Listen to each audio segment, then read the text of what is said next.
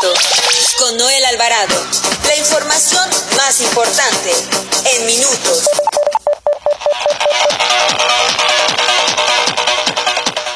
Muy buenas tardes. Los saluda Noel Alvarado, editor de información del periódico La Prensa. Transmitimos por el 760 de AM ABC Radio Sonido Original de Organización Editorial Mexicana, la empresa periodística más grande e importante de América Latina. Bienvenidos a las noticias en corto del mediodía de este 23 de octubre del 2020. Las noticias en corto con Noel Alvarado. Nacional. Ante un posible rebrote de contagios por COVID-19 en México, el presidente Andrés Manuel López Obrador dijo que el gobierno federal está preparado para ese posible rebrote de coronavirus.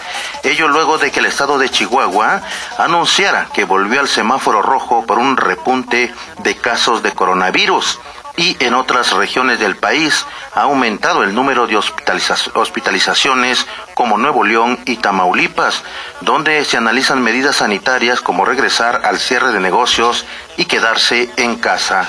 En Chihuahua, el gobernador Javier Corral anunció que después de una reunión con el Consejo Estatal de Salud, se acordó regresar al color rojo del semáforo epidemiológico debido al gran número de contagios de COVID-19 que se han registrado en las últimas semanas. Aseguró que se ha hecho una evaluación del estatus de la pandemia, por lo que hay una preocupación por el aumento en el número de contagios y casos activos, así como el número de defunciones. Entre las decisiones que tomó el Consejo Estatal de Salud de Chihuahua, se pactó que a partir de este viernes se regrese al semáforo rojo con las restricciones establecidas en el decreto de agosto en términos de aforos, horarios y suspensión de actividades. También informó que el personal de salud, en especial el que se encuentra eh, frente a la lucha contra la pandemia de COVID-19, fue reconocido este viernes por el gobierno federal, esto en el marco del Día del Médico, que se celebra este 23 de octubre. El presidente Andrés Manuel López Obrador reconoció a hombres y mujeres, tanto doctores como enfermeros, por su labor de cuidar la salud de los mexicanos y por seguir, pese al cansancio, enfrentando la pandemia que llegó al país en febrero pasado. En otro tema le informo que el titular de la Secretaría de Salud, Jorge Alcocer, minimizó el tema de la falta de medicamentos oncológicos en el país al afirmar que el de 31 fármacos solo hay desabasto de seis de ellos. El funcionario federal indicó que el problema se está atendiendo en México y está en tratos con países como Alemania y Reino Unido para conseguir los medicamentos que no están disponibles en este momento. En otro tema, le informo que el grupo de feministas denominado Bloque Negro, que mantiene la Ocupa en las instalaciones de la Comisión Nacional de Derechos Humanos, advirtió que no aceptará ningún tipo de negociación con las autoridades para desalojar el inmueble. La organización señaló que han recibido amenazas indirectas y sutiles respecto a la posible recuperación de las instalaciones de República de Cuba número 60 en el centro histórico de la Ciudad de México y reiteraron que ahora este es un espacio de resistencia de mujeres para mujeres.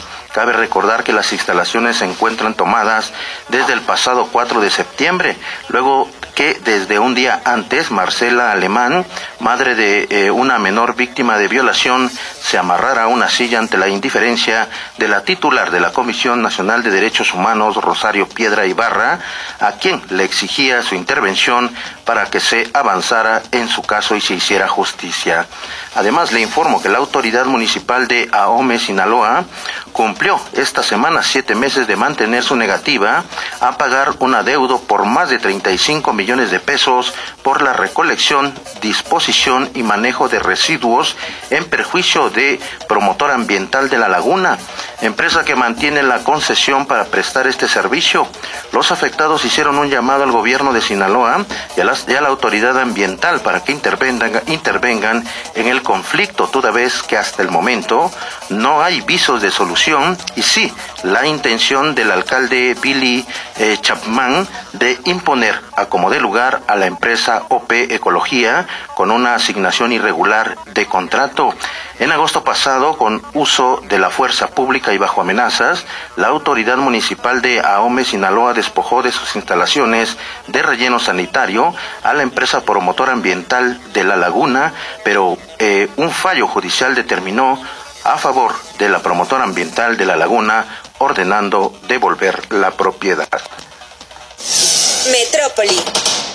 La ocupación hospitalaria en la Ciudad de México por COVID-19 reportó en las últimas semanas un aumento cuando el desconfinamiento se afianzó con la reapertura de las actividades comerciales. Las camas que las instituciones de salud habían logrado desocupar en septiembre se han ocupado de nuevo este mes, por lo que el gobierno de la Ciudad de México ha dado a conocer esta, este, hace un par de minutos que eh, se continúa, se continúa con semáforo naranja en alerta para la próxima semana.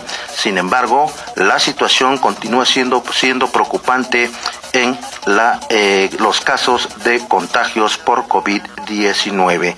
En otro tema le informo que el gobernador del Estado de México, Alfredo del Mazo Maza, encabeza una ceremonia conmemorativa por el Día del Médico en Toluca donde reconoce a los profesionales de la medicina, principalmente a los que están en primera fila atendiendo a los enfermos por COVID-19. Además, le informo que la Secretaría de Medio Ambiente del Gobierno de la Ciudad de México ha recuperado entre agosto del 2019 y julio del 2020 153.53 hectáreas de suelo de conservación, áreas naturales protegidas y las áreas de valor ambiental de la Ciudad de México y se proyecta que entre el 1 de agosto del 2019 y el 31 de diciembre del 2020 se adicionarán 197 hectáreas.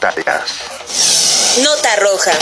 La mañana de este viernes se registró una fuerte explosión seguida de un incendio en el interior de una fábrica de veladoras ubicada en la zona industrial de Cuematla, esto en el municipio de Cuautitlán Izcalli, en el Estado de México. Las llamas que se extendían rápidamente y que reducían a cenizas todo lo que se encontraban a su paso, provocó que decenas de familias fueran desalojadas ante el temor de ser alcanzadas por las llamas. Algunos vecinos pidieron la intervención de personal de los cuerpos de socorro. Dos bomberos que combatían las llamas resultaron lesionados, uno de ellos a consecuencia de una caída. También informó que policías de la Secretaría de Seguridad Ciudadana detuvieron a 14 presuntos integrantes del grupo criminal Los Rodolfos que transportaban armas y droga, los cuales viajaban en un convoy a bordo de camionetas de lujo. Con esto, con esto concluimos las noticias en corto del mediodía. Recuerde, que el próximo domingo 25 de octubre se termina el horario de verano, por lo que hay que retrasar una hora los relojes. Se despide de ustedes Noel Alvarado. Nos escuchamos a las 18 horas. Continúe con la programación de ABC Radio y con más noticias en el noticiero Así lo dice el Lamón. Las noticias en corto con Noel Alvarado. La información